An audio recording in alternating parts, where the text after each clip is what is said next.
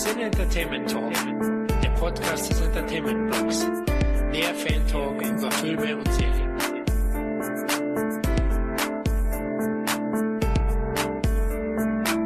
Hallo und herzlich willkommen zu unserem achten Roundup. Hier ist einmal der Florian. Hier ist der Tom. Und hier ist der Christoph. Ja, mittlerweile ist die Sommerseason voll im Gange und es wird höchste Zeit, den ersten Schwung am Blockbustern zu besprechen. Ja, was haben wir denn heute dabei, Jungs?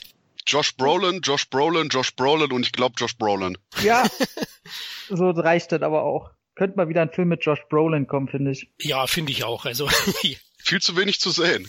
Ja, genau. Ja. Wir haben heute den Josh Brolin Cast. Er ist ja allgegenwärtig im Moment bei den Avengers dabei. Deadpool 2, über den werden wir heute auch sprechen. Was gibt's noch? Uh, no Way Out ist er dabei, dem Feuerwehrdrama und dem Sicario 2 ist er ja auch noch am Start. Was? Den haben wir schon gesehen? Nein.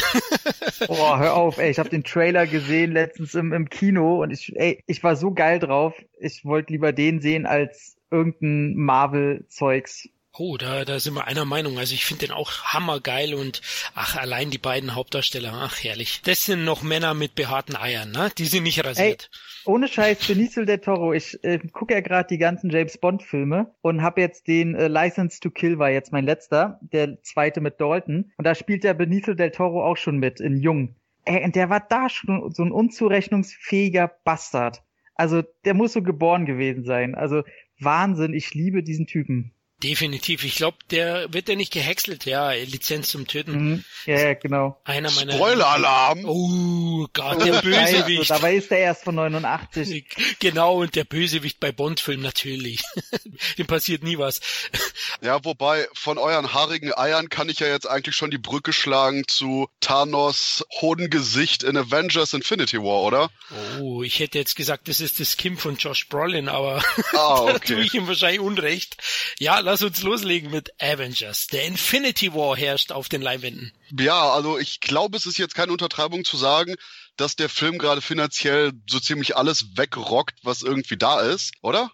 Ich weiß ja, ich glaube, es klingt jetzt so hochtrabend und so untertrieben, wenn wir das immer so sagen, aber der nimmt jetzt nur ein bisschen mehr ein als Black Panther vorher. Also ich habe mir tatsächlich so, der ist gerade bei 1,4 äh, Milliarden oder so. Pui. Und obwohl das so extrem ist, ich hab's mir ein bisschen krasser vorgestellt. Naja, vielleicht hat man irgendwann so das Level erreicht, wo man wirklich nicht mehr drüber springen kann. So mehr als alle Leute direkt ins Kino geht da nicht. Naja, sind ja noch ein paar so, die halt besser sind als er. Also ich hätte mir schon vorgestellt, dass er zum Beispiel Star Wars schlägt.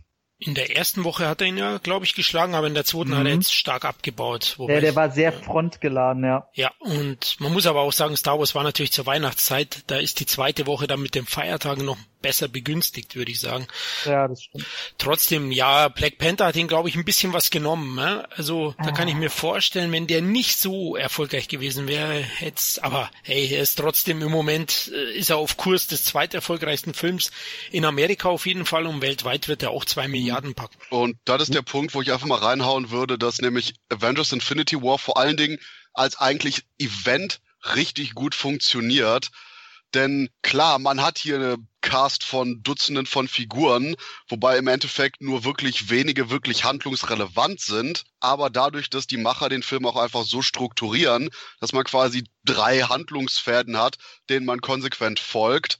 Doch, der Film ist deutlich besser geworden, als ich es teilweise befürchtet habe da nämlich schlicht und ergreifend die Leute sagen, ja, wir haben nicht Zeit für alle, jeder kriegt irgendwas Cooles zu tun, aber nicht jeder hat eine einzelne Storyline. Ich bin sehr gespannt, wie quasi jetzt Avengers 4 wird. Allerdings sage ich einfach mal so, abgesehen von so ein paar Kleinigkeiten und eben der Tatsache, dass nicht so viele Figuren vorkommen, also der Infinity War war richtig gut. Ja, würde ich, würde ich auch so unterschreiben. Ich habe mal acht von zehn gegeben, habe trotzdem kundgetan, dass ich ein bisschen enttäuscht bin, aber ich denke, meine Erwartungen waren einfach zu hoch, ne? Infinity hoch. Deswegen gab es so ein paar Sachen, die mich ein bisschen gestört haben, aber du hast absolut recht. Also das, was ich am meisten befürchtet habe, haben sie super umgesetzt, dass sie allen Superhelden, allen Stars einen guten Moment geben. Das haben sie eigentlich geschafft und das war für mich auch das Wichtigste. Trotzdem diese 150 Minuten Dauerbeschallung, ja, also mit zunehmender Zerstörungswut gegen Ende werde ich dann doch schon ein bisschen wieder mal müde, aber das hat sicher auch mit der, mit der Masse an Comicverfilmung zu tun. Ich hätte mir zum Beispiel gewünscht, wenn Thanos seinen Handschuh schwingt, dass er nicht, ähm, ja, ähm, es wäre auch nicht oh, schlecht. ey, das war jetzt aber Ja, richtig krass Da, gespoilert. da, wo wir nachher einfach so zwei Pieps da drüber legen, so nach dem Motto, oh, nee, das mussten wir auspiepen, um nicht zu spoilern, so, okay, weiter Ja, geht's. da hast du recht, trotzdem gehe ich zurück als Zerstörungshut war ich, da wird man müde, diese ganzen Echsen, die dann da kommen. Ich fand generell diesen, diesen Erdplot am schwächsten. Auch das in Schottland mit Vision fand ich nicht so gelungen insgesamt. Da finde ich auch, hat der Film nicht organisch gewirkt. Na, da gibt's so eine Schlacht auf der Straße, kein Mensch läuft rum. Ähm, das Es war ist für Schottland, es ist nach 8 Uhr, ja, in genau, richtig. Es explodiert alles möglich. Die haben sich nie mal die Mühe gemacht, dass da ein Polizeiwagen vorbeifährt. Aber, aber gut. Okay, du hast recht. It's Scotland. Scheiß drauf.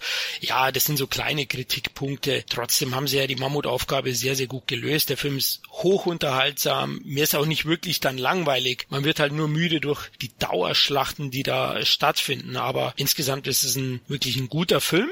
Der ist aber, glaube ich, schwierig äh, macht für eine Fortsetzung, weil ähm, den Ausgang Was? wollen wir euch jetzt nicht spoilern, aber Okay, okay, ich glaube, das canceln wir hier. Florian, du kannst nicht über den Film reden. Lass dir das mal kurz gesagt sein. ja, da hast du Ich wollte gerade sagen, ey Florian, sei ruhig. Okay, Leute, schaut ihn euch auf jeden Fall an. Acht von zehn. Also ich bei mir hat er auch 8,5 bekommen. Ich habe ihn jetzt mittlerweile zweimal gesehen. Freundin wollte unbedingt rein und muss sagen, beim zweiten Mal, ich fand ihn immer noch verdammt geil, hat aber denn vor allem muss ich auch sagen, dass die deutsche Synchro wirklich keine gute Arbeit macht. Also da war ich schon hier und da wirklich erschrocken, wie lieblos die dahin gerotzt ist. Und muss sagen, Josh Brolin als Thanos hab zum Geburtstag sofort eine 30 Zentimeter Spielfigur von ihm bekommen, weil der ist so geil.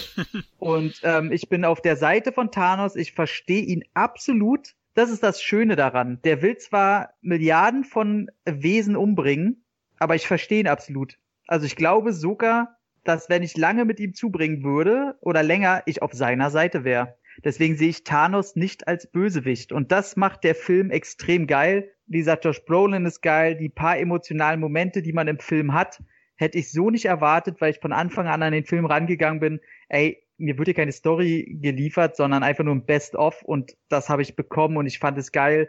Im Nachhinein sind noch ein paar Sachen rausbekommen, die kann man nicht besprechen, ohne dass man spoilert. Ähm, aber Doch, als doch. ein Ja, und mir fällt gerade ein, dass das quasi ist Infinity War. Die Rückkehr von Tom, dem Anti-Empathen.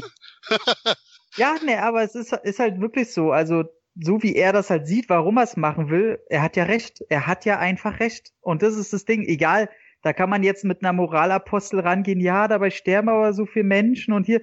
Ja, und wenn ihr so weitermacht, dann sterben halt alle. Und ähm, deswegen verstehe ich ihn total und sympathisiert total mit ihm und wäre wahrscheinlich in seinem, ich weiß gar nicht, wie heißen diese Black, äh, Black Order. die Black Order, ich wäre komplett Teil davon. Außerdem ist dieser eine Typ total cool, der leider zu wenig gezeigt wird. Meinst du Voldemort? Nee. Den Ja, Zauber. ja, doch, doch, doch, ich meine den Anwalts-Alien-Zauber. Voldemort. ja, ja, genau. Den fand ich so super. Der hätte in jedem anderen Marvel-Film hätte der als Hauptantagonist äh, hergehalten und wäre wahrscheinlich der Beste im ganzen Marvel-Universum gewesen. Ja, so ein paar Kritikpunkte natürlich, aber insgesamt muss ich sagen, Wahnsinn. Ich habe am Ende oder hatte Momente, wo, wo mir mega die Tränen gekommen sind und im Nachhinein, wenn einem noch so ein paar Sachen klar werden, die man beim Gucken einfach nicht wissen kann, sondern sich so ein bisschen reinlesen muss, äh, da habe ich noch mehr Gänsehaut gekriegt. Und ich glaube, da, und da bin ich nicht auf Flo's Seite, ich sage, dass ein weiterer Teil noch düsterer, noch krasser wird und dass es da erst richtig an die Kacke geht. Und Also- darauf freue ich mich sehr. Also ich glaube, ich sage einfach mal zum Abschluss, habt ein Herz für Vision. Nee, ey, Vision Oh. geht mir so krass am Arsch vorbei. Das ist so, das ist eine Luftpumpe. Vision ist super. Der nee. Vision ist schon so ein Klohausvorsteher, ja, finde ich jetzt auch. Äh, naja gut, okay.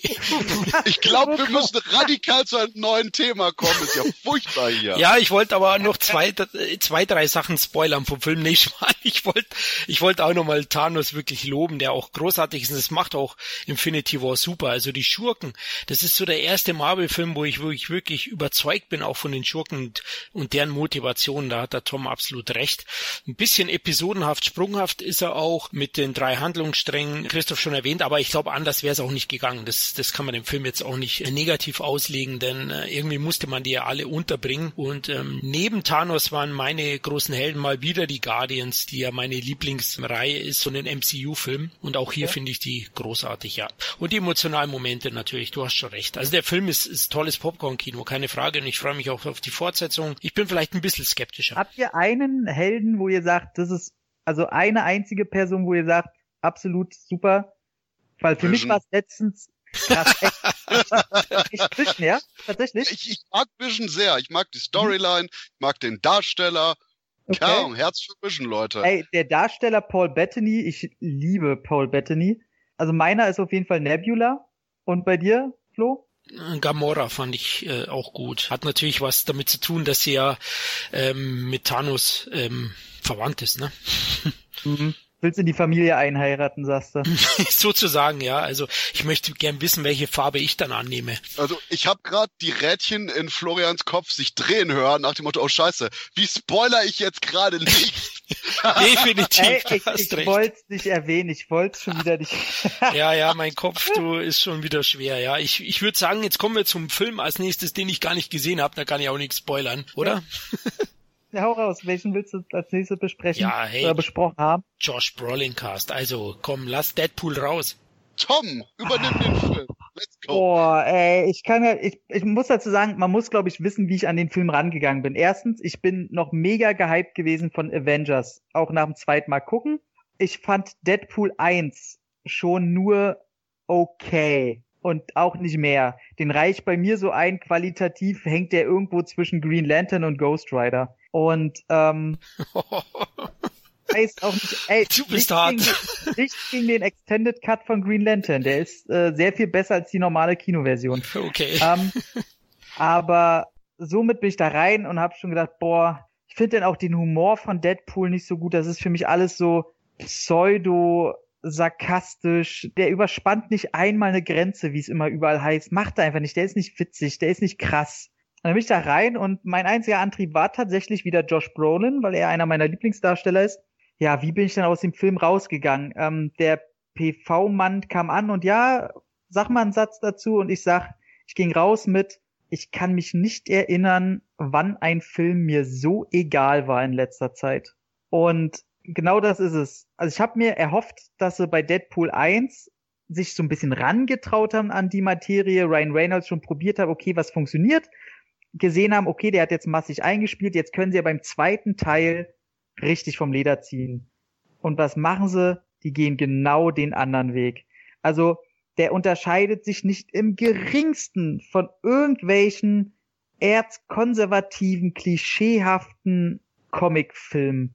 Und das mit Deadpool zu machen, wo ich die Figur so schon nicht mag, der hebt sich null ab von irgendeinem anderen Film und das macht ihn in diesem Wust und Masse von Comicfilmen einfach nur handwerklich absolut gut, da will ich gar nichts dran lassen, gerade für das Budget, was er gehabt hat, aber inhaltlich einfach nur eine langweilige Gurke. Ja, und ich glaube, genau hier kann ich übernehmen, wo ich sage, ich fand den deutlich besser als Tom, wobei ich alles, was Tom gesagt hat, komplett unterschreibe. Ähm, beim ersten Deadpool-Film war auch das Problem, genau wie jetzt beim zweiten, dass das Ganze eben von der Story, von der Struktur, von der Inszenierung her nicht ansatzweise irgendwie wie eben Tom schon sagt, gegen den Strom fährt, sondern im Gegensatz dazu eigentlich noch eine viel klassisch klischeehaftere Story bietet. So bin ich allerdings auch an den zweiten Teil rangegangen, nachdem ich beim ersten dachte, äh, war okay, war ziemlich viel Nonsens, bliblablub von Gags, der irgendwie ins Leere führten, weil man halt eben nicht wirklich die Verbindung zum Marvel-Universum oder zu den X-Men hatte. Und das ist eine Tatsache, die beim zweiten Film sich geändert hat. Man hat die gleiche klischeehafte Story, man hat die gleiche 0815 Charakterisierung von allen Figuren, Doch man hat jetzt, dass diese Nonsens-Gags, die früher mit alter Frau, äh, assiger Barkeeper, ins Nichts gingen, hat man zumindest jetzt fundiert in dem X-Men-Universum. Man hat mehr von den Auftritten, man hat mehr von den ganzen, ja, ich sag mal, von der ganzen Mutanten-Thematik dabei. Ob es jetzt um verschiedene Schauplätze geht, ob es jetzt um verschiedene Charaktere geht. Und genau das ist es, was für mich Deadpool 2 deutlich besser gemacht hat als den ersten Film, weil man einfach eben diesen Kontext hatte, dass Deadpool eben in diesem größeren Universum spielt. Gut, in den Comics ist er momentan auch viel zu überhyped, aber das Charmante ist eben teilweise, dass er dieser crazy Character ist, allerdings in diesem Marvel-Umfeld. Fandst du das nicht auch quasi ein bisschen besser, Tom? Ähm, also die zwei Szenenabläufe, die ich tatsächlich denn gut fand, haben mit dem Thema zu tun. Ich kann jetzt für mich nicht behaupten, ob ich das in dem Film gesucht habe, wie du es für dich gerade ähm, erklärt hast, was sich für mich aber richtig angehört hat. Erstmal, da müsste ich noch mal äh, ein paar Gespräche drüber schlafen. Aber ähm, tatsächlich, ähm, wo er quasi und das ist ja kein kein Spoiler, weil es in dem Trailer äh, schon gezeigt wird, er ja Teil dieser X-Men, X-Force sein will auch. Und die erste Szene war, wo er halt das erste Mal probiert, wo er halt die Szene vor diesem Waisenhaus, da wo man das erste Mal diesen Firefist sieht. Das war eine schöne Szene insgesamt und natürlich die ganze äh, wir brauchen neue Leute für die X-Force-Szenenablauf und die fünf Minuten der erste Einsatz der X-Force. Also das war wirklich. Glorreiche Scheiße. Das war wirklich gut und das war genau das, was ich von Deadpool mir eigentlich erhofft habe, dass er das Konstrukt dieser normalen Comic-Verfilmungen nimmt und sie quasi wie die Zuckerbrüder damals zu besten nackte Kanone-Zeiten verarscht und das aber trotzdem schafft, in eine Story einzubauen. Und das waren leider so die einzigen Momente, wo er das gemacht hat. Ansonsten hast du halt leider nur einen normalen Ablauf wie höre auf dein Herz, gucke, was wichtig ist, was macht einen Helden aus. Ey, so ein Scheiß will ich doch von Deadpool nicht sehen.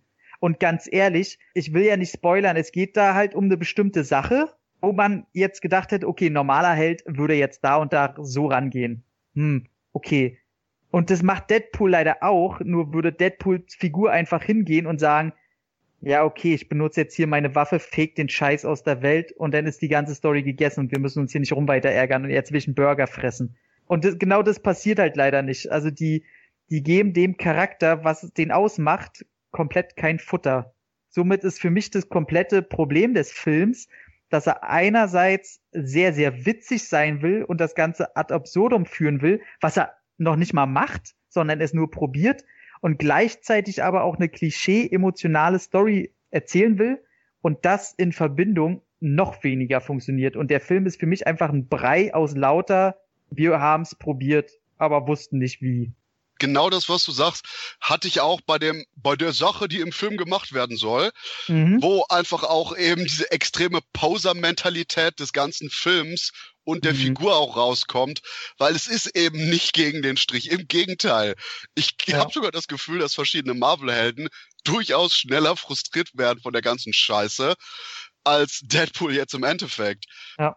Ich muss allerdings sagen, als jemand, der quasi anscheinend als einziger sich noch daran erinnert, wie Deadpool war, bevor der quasi zu Bugs Bunny des Marvel-Universums wurde, ich mochte die durchaus etwas ernsteren und düsteren Comics der 90er da mehr, weswegen ich teilweise die durchaus emotionalen Wendungen, die der Film nimmt, auch mochte. Denn zumindest war das irgendwas, was gravierender war als jetzt, ich muss mein heißes Girlfriend retten, yo. Und mhm. dahingehend, wie gesagt, fand ich auch das beim zweiten Teil, auch wenn das eben genauso 0815 war, zumindest herzerfüllter und ehrlicher von den Emotionen her, als dieses komplette Nichts, was der rote Faden war in Deadpool 1. Und im Gegensatz zu Tom muss ich sagen, ich habe mich bei zwei, drei Gags sowas von weggeworfen beim Kino, dass ich wahrscheinlich einige Sachen verpasst habe. Und bei einem, bei einem Gag in der X-Mansion musste ich ernsthaft dreimal Luft holen, bis ich irgendwie wieder zu Atem kam.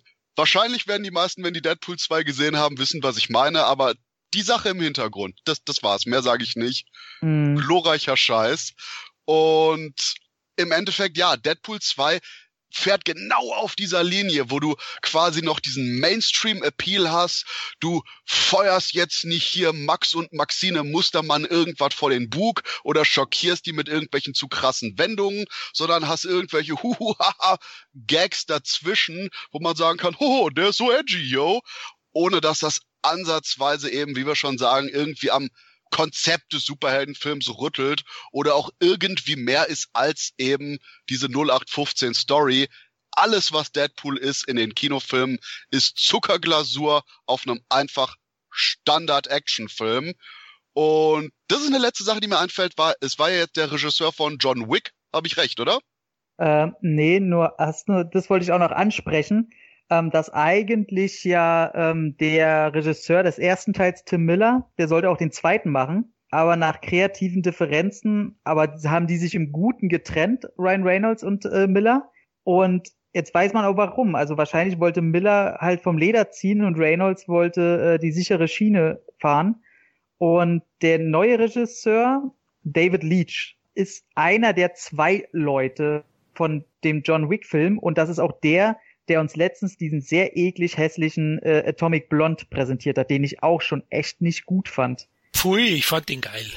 ja, und die Action-Szene bei Action-Szenen bei Atomic Blonde waren wirklich großartig. Nein, waren sie nicht. Die hatten null Impact. Ich habe das der Surround. Äh, ganz nicht, im Ernst, null Impact nein, bei Atomic nein, Blonde? Nein. Ey, du hast es der doch keine Sekunde abgenommen, dass Charlize da wirklich zuhaut oder zutreten kann. Fand also, ich eigentlich schon. Also ich doch, fand absolut, das, ja. absolut. Nee. Aber ist, ist, ja, ist ja ein anderer Film. Ähm, aber ich muss sagen, äh, da wollte ich mich auch noch mal was Positives sagen, denn die Action und die Action-Set-Pieces an sich, die sind abwechslungsreicher und von der Choreografie tatsächlich auch besser als im ersten Teil und auch übersichtlicher. Und ich muss sagen, wenn es neue Figuren gibt, die toll sind, ganz klar wieder Cable, den ich mir sehr, sehr gerne in einem eigenen, ernsteren Film vorstellen mag. Und nicht ganz so gut, aber toller Bonus ist tatsächlich Domino, auch wenn sie nicht ganz wissen, wie sie die Figur charakterisieren sollen, weil die ist manchmal so so emo süß, dann will sie voll krass auf die Kacke hauen, dann ist sie einfach mal wieder so übergechillt, wo du denkst, okay, die hat nicht nur Glück als Fähigkeit, sondern ist auch noch ein bisschen äh, spleenisch unterwegs. Aber die mochte ich tatsächlich auch noch. Wobei lustigerweise gerade bei den Action-Szenen das Mittelset-Piece mit so einem großen Truck, was man im Trailer sehen konnte, war fantastisch. Aber mhm. gerade dann im Finale ja. war ich überrascht, wie extrem Schuss gegen Schuss standardmäßig die Action war, wo ich gerne noch mal so einen richtigen Wumms vom Impact gehabt hätte. Wo, wo sie in, de, in dem Truck drinne waren, ne? Nee, ich meinte jetzt nicht bei der Truck-Szene, sondern ganz im Finale. Das so. Finale selber. Das ist echt ähm, nicht so prall. Das ist echt nicht so. Ja, wo, mhm. wo ich echt gedacht hätte, nach dem, selbst wenn man da noch ein, zwei Überraschungen im Finale auffährt, sind selbst die nicht so, dass man sagt, yay, sondern die werden alle eher so von hinten rum äh, erledigt. Ja, ja, und viel dann auch im Hintergrund und alles dann so schnell. Da wird dann eher auf den Witz gebaut, anstatt auf eine gute Choreografie oder so. Ähm, ein bisschen unausgegoren als, da hätte ich lieber die Truck-Szene als Showdown gehabt. Die hat mehr Bums gehabt. Oh ja, und äh, abschließend, Firefist ging mir spätestens ab der Hälfte mächtig auf den Oh, ey, ich sag's immer wieder, Kinder in einem Film sind die absolute Kotze. Und Ganz im Ernst, nicht alle Kinder, Monster Busters, Goonies. Ey, 70 Prozent. Sagen wir, ja, es gibt echt gute Jurassic Park, aber dieser Typ, ja, ey, boah, der hat's einfach, der hat so einen Schuss ins Gesicht verdient. Also wirklich. Nee. Ich glaube, das ist das beste Schlusswort für den Film. Ähm, wir hatten doch noch zwischendurch irgendwelche Kino-News, die wir besprechen wollen, oder? Ach stimmt, ja. Jetzt wollte ich auch noch mal kurz sagen, ich freue mich trotzdem auf Deadpool. Ich fand ja den ersten sehr, sehr gut und schon ähm, anarchisch auf gewisse Art und Weise. Deswegen, ich schaue mir nächste Woche an, freue mich drauf. Ähm, ja, ich habe euch genau zugehört, also ich kann schon einiges mir vorstellen, dass da vielleicht eine falsche Richtung geht, aber trotzdem werde ich natürlich dabei sein. Ja, Film-News, es gab ja doch einiges, natürlich aufgrund des Cannes Filmfestivals. Da gibt es ja immer die Pre-Sales der ganzen Studios und Millennium Films zum Beispiel hat gleich mal, ich glaube, fünf Titel, sechs Titel angekündigt für Pre-Sales, unter anderem mhm. Rambo 5. John Jay räumt jetzt in Mexiko auf, oder? Ich glaube, die Mexikaner sind bald froh, dass die Mauer da ist, weil äh, wenn er rüberkommt, Ja, ich, ich sehe schon quasi Rambo im Rollstuhl verfolgt die Mexikaner bis zur Mauer. Mhm. Alle wollen so wieder zurück nach Amerika. So, nein, nein, wir müssen zurück. Rambo hat keine Gnaden. Macht äh, mit blonder Perücke, oder? ja, also Rambo 5. Patriotismus muss man ja mal wieder zeigen hier. Ja, wie seht ihr Rambo 5? Äh, auch skeptisch eher wie ich oder denkt ihr, da kommt was Gutes raus? also da muss wirklich, also ich weiß nicht, was das soll. Also der hat zwei traurige Punkte. Zum einen, dass der vierte Teil einfach der perfekte Abschluss war. Äh, allerdings hat man das auch schon bei Rocky Balboa gedacht. Und danach kam halt Creed, der auch fantastisch war. Allerdings das Alter von Stallone. Also die müssten mittlerweile, die können da nicht nochmal so ein Brett jetzt raushauen wie John Rambo. Das nimmt ihm keiner mehr ab und wahrscheinlich ist er auch einfach wirklich nicht mehr dazu fähig. Aber ähm, wenn sie da vielleicht sowas machen wie eine härtere, mit mehr Bewegung, Ausrichtung, wie zum Beispiel so Grand Tarino.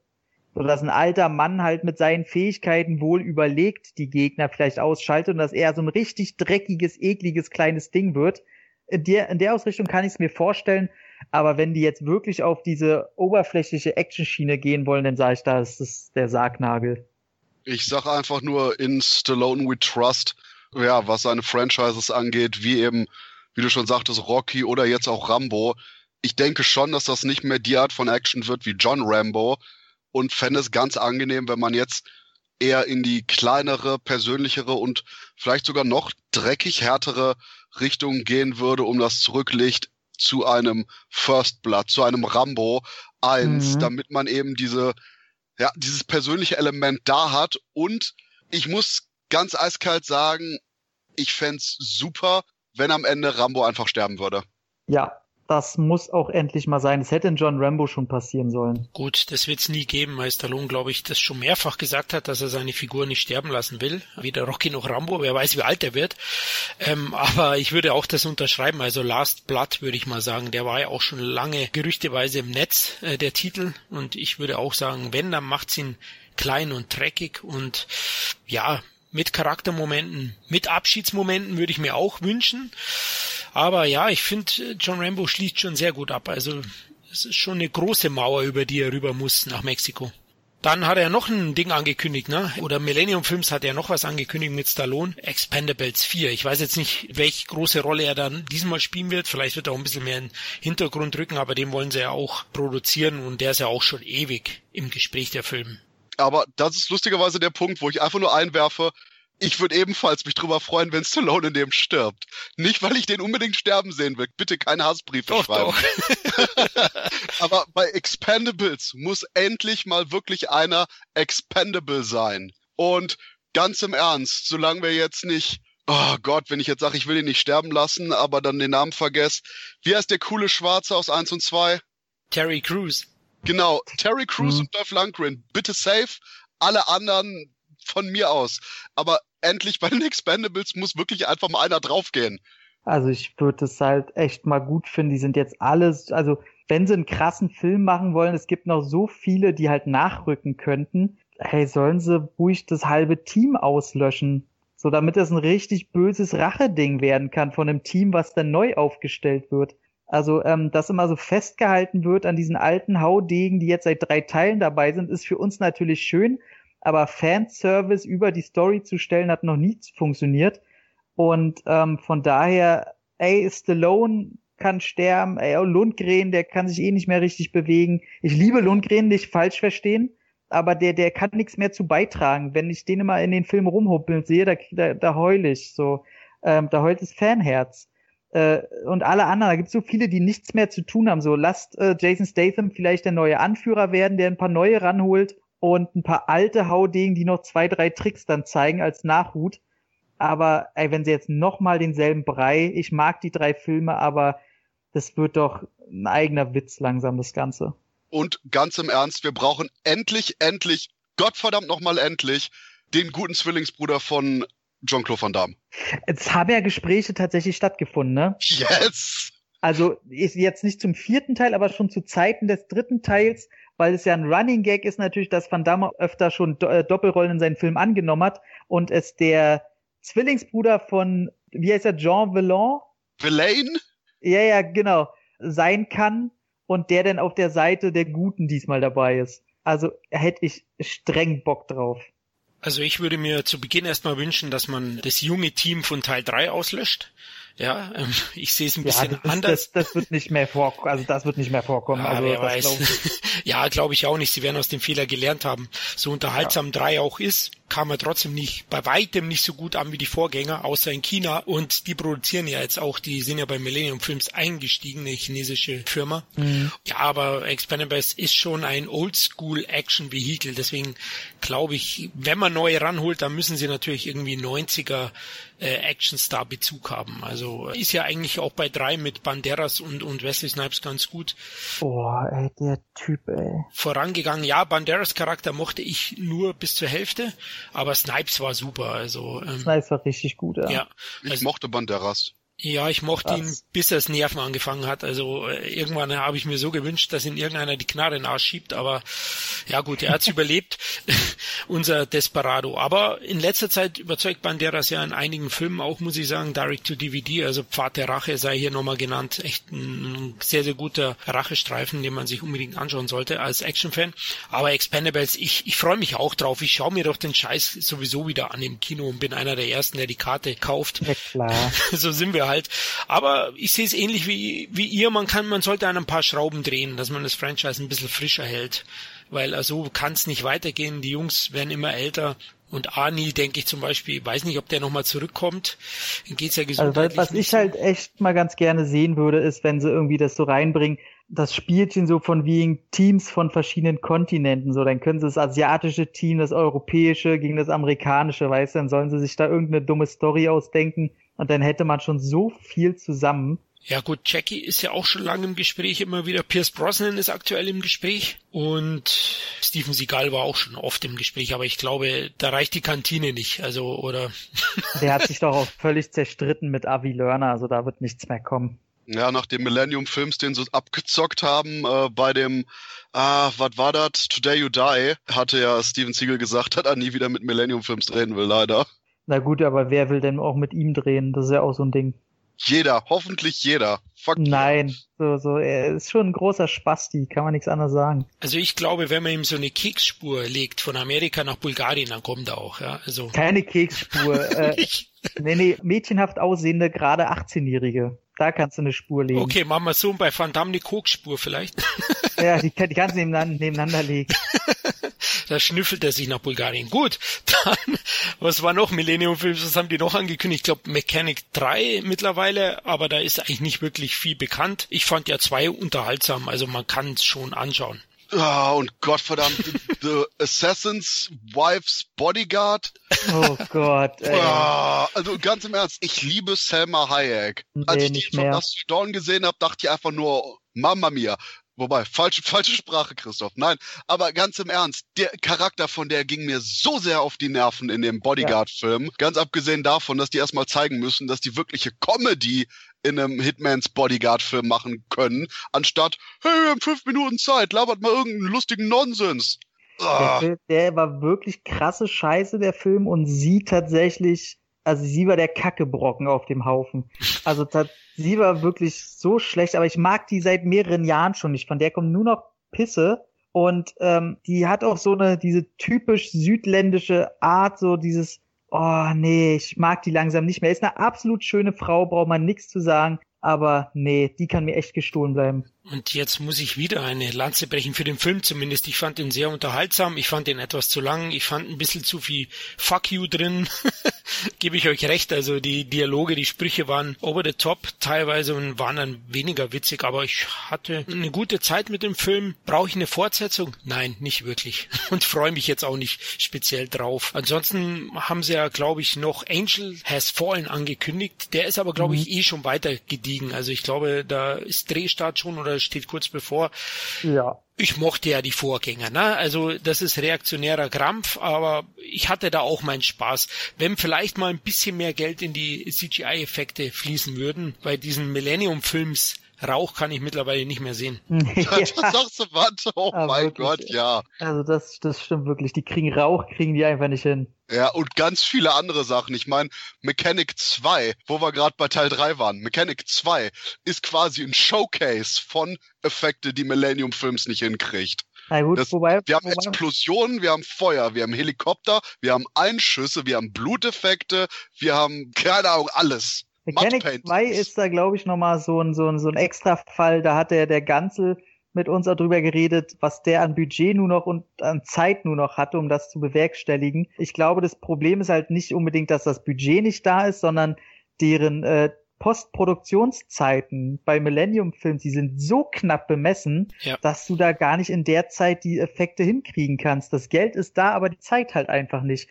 Und das habe ich jetzt schon öfter gehört, nicht nur bei Mechanic 2. Äh, das ist halt wirklich extrem und da weiß ich auch nicht, warum die das immer so durchziehen. Aber ähm, da hast du absolut recht. Da Mechanic 2 wäre wär ein besserer Film gewesen, wenn die Effekte besser wären. Aber ähm, ja, ich mochte, ich habe die letzten erst beide geguckt, die Fallen-Filme. Der erste, der altert langsam ganz schön schlecht. Aber der zweite, da war ich überrascht, ey, das natürlich, wie du schon sagtest, reaktionäre Scheiße, aber der ist schön hart. Der ist richtig schön hart und das gefällt mir. Es gibt's heute immer seltener. Ja, also ich gehe auch so weit und sage, ich liebe reaktionäre Filme, weil man sich da quasi so richtig ausleben kann. Und auf der anderen Seite einfach nur Teil 2 derjenige war, der dahingehend am besten an dieses knallharte Revenge-Kino der 80er Jahre angeschlossen hat. Keine Diskussionen, keine Grauzonen, ich gut, du schlecht. So nach dem Motto, ich Amerika, du Ausländer, kaboom. Und genau, du, du hast einen Bart, also bist du der Böse. Ja, und, und vor allen Dingen einfach nur diese extreme Schwarz-Weiß-Malerei, die man eben ja. im normalen Leben auch nicht fahren sollte, sondern quasi so wirklich seinen inneren Schweinehund da rein projizieren kann. Wobei ich nach wie vor sag, okay, Teil 1 fand ich hatte etliche Probleme. Teil mhm. 2 fand ich besser, weil es mehr geradlinige Handlung war und nicht so viele Subplots dazwischen waren. Wobei mhm. beide Filme echt ein riesiges Problem haben mit den Endgegnern. Bitte, bitte, mhm. bitte bringt irgendjemand aus, ob das jetzt ein Wrestler ist oder einfach nur irgend so eine 2,80 Meter Mutation aus sonst wo, bringt irgendjemand Großen, den Gerald Butler einfach nur am Ende verprügeln kann, Leute. Ja, vor allem, du hast im ersten Teil halt schon den Ricky Yoon, ne, der ja Martial Artist sondergleichen ist. Und die lassen ihn halt aber einfach nicht von alleine so. Da hab ich auch gedacht, oh Leute, da hätten die sonst was bringen können. So gerade erst äh, hier Olle, Olle Butler ist halt mehr der Brawler und einfach fest in die Fresse hauen und der andere kommt halt mit Kicks an. So, da hätten die so viel mitmachen können. Ja. Und was, was passiert? Teil 2 war ein Islamist im Rollstuhl der Endgegner, oder? ähm, naja, das war so die rechte, im Grunde die rechte Hand, aber der andere, der auf zwei Beinen nur laufen konnte, war auch nicht viel mehr. Also ja. Aber tatsächlich Teil 2, wer, wer irgendwie scheut, den zu gucken, dann guckt wenigstens die letzten 20 Minuten, wo er in der Seitengasse mit dem SWAT-Team auf die Bösen zurennt. Ja. Also das Ding ist geil. Ja, ey. die Sprüche, ne? Da sagt er doch zum anderen, ey, Gott, das sind 100 Mann. Du hast recht, es sind so wenige. Ja. also so um mich auf. Ey, da, ey, da, da, also da ist richtig auch die letzten fünf Minuten, da saß ich wirklich im Kino und da hatte ich echt gedacht, dass sie sich trauen, so reaktionär zu sein. Also, weil die, die Aussage des Films ist ja schon wirklich peinlich böse falsch. Ja. Die ist einfach nur von hinten nach vorne richtig eklig himmelschreiend, so eklig falsch, dass es weh tut. Aber hey. Die Aussage. Naja, sie finden doch den Oberböskopf und anstatt den irgendwie zu verhaften, irgendwie so überhaupt dem irgendwas zu fragen, rufen sie ihn selber noch an, machen einen blöden Spruch und schicken eine Rakete einfach rein und, und töten dabei noch irgendwelche Handlanger, die daneben rumstehen. Also von Demokratie ist da nichts zu spüren. Also das ist so richtig, da saß ich da und hab gedacht, alter Vater, so.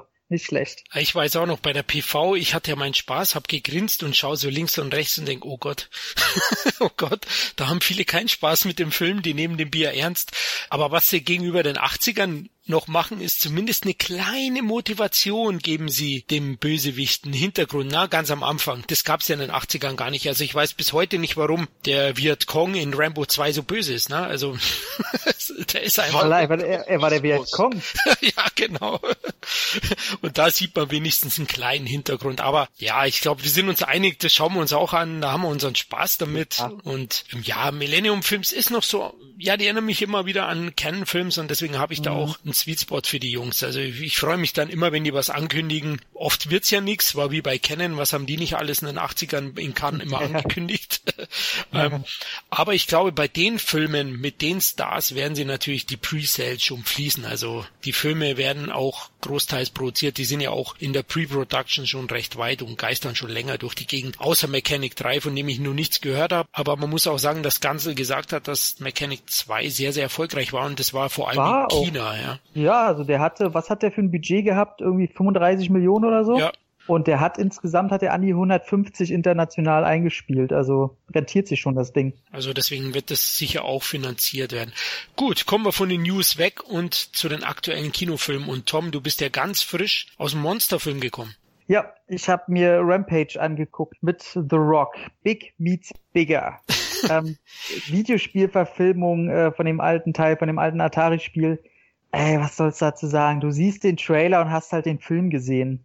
Und ich muss allerdings sagen, ich bin dem, auch wenn es richtig mittelmäßige Klischeesoße ist, in allen Belangen, ohne irgendeine Grauschattierung da drin, bin ich dem wohlgesonnen. Das ist so ein Monsterquatsch. Ich bin auch kein Fan von dem Regisseur, mit dem hat er halt vorher schon San Andreas gemacht, den ich gar nicht mochte. Aber Rampage, ey, wer, wer auf Kaiju-Action steht, wenigstens so die letzte halbe Stunde, die zieht richtig vom Leder, die macht Spaß. Die Effekte sind größtenteils völlig okay und der, der Affe, George, ey, den mag ich schon sehr. Vielleicht stehe ich auch nur auf Primaten, aber ähm, der ist schon so ein Caesar Light. Also den mag ich schon, da sind ein paar, paar nette Running Gags drinne, die er mit The Rock hat, so, weil der mit, sich mit ihm über Zeichensprache unterhält. Und die Monster sind cool. Und ich muss tatsächlich sagen, also der Film ist ab 12 und PG-13 wäre der vor ein paar Jahren nicht gewesen. Also ich war schon bei den ersten zehn, gerade wo der Wolf äh, introduced wird, oh nee, das meine ich nochmal zurück, vorgestellt wird, ich hasse immer diese Denglisch, da habe ich schon gedacht, da nimmt er so ein SWAT-Team auseinander. Da habe ich gedacht, alter Vater, ey. Vor allen Dingen, er nimmt es sprichwörtlich auseinander. Das ist der Sache, wo ich auch im Kino extrem überrascht war. Äh, wirklich krass. Also da, da ist auch der, der Chef ist ja dieser John Mangiano, wie heißt der, der Schauspieler? wo ich nicht wusste, dass der überhaupt da eine Rolle drin hat. Der, der hat zum Beispiel bei, bei Sabotage mit Schwarzenegger, da war der groß dabei, bekanntes Gesicht und da habe ich gedacht, okay, krass, denn ist der jetzt, der macht da mit bei dem Film, ist ein krasses SWAT-Typ. Mhm. Ja, richtig krass. Aber ähm, wirklich, du siehst abgetrennte Sachen darum liegen, äh, Blut fließt, äh, die Viecher schnappen sich zwischendurch äh, Menschen, diese fressen. Und das ist zwar außer in dieser SWAT-Szene meistens CGI und äh, probiert relativ im Hintergrund noch zu zeigen. Aber ich war echt von der Härte ganz schön krass überrascht und lässt ihn manchmal einen Ton ansprechen, den ich so nicht erwartet habe und ist einfach wirklich ein echt netter Monsterquatsch, wo schauspielerisch äh, Jeffrey Dean Morgan so ein bisschen positiv hervorsticht. Du hast ein bis drei peinliche Sprüche da drin, aber das gehört zu dem Ding dazu, also ja. Und äh, ich greife nochmal eben die Härte auf. Zum Beispiel, ich meine, das ist jetzt wirklich kein Spoiler, aber wenn quasi einer von dem SWAT-Team stirbt am mhm. Anfang, du hast ernsthaft so eine kurze Aufnahme, wo da eine wirklich halbierte Leiche liegt, wo Gedärme ja. rauslaufen, wo ich dachte, wow, wo sind wir hier? Er guckt doch auch einmal so, wo er irgendwie so auf so einen Baumstamm guckt und dann das Blut sieht und da liegen doch auch, glaube ich, irgendwie zwei Finger rum oder so. Und dann denkst du, Alter, was geht denn hier gerade ab? Auch im Finale hat man hier und da noch ein paar Effekte, wo du denkst, wow. Ja, ja. Also da war so, so, wo sie natürlich, äh, wo absolutes Fanservice an das Spiel nochmal komplett konsequent gezeigt wird.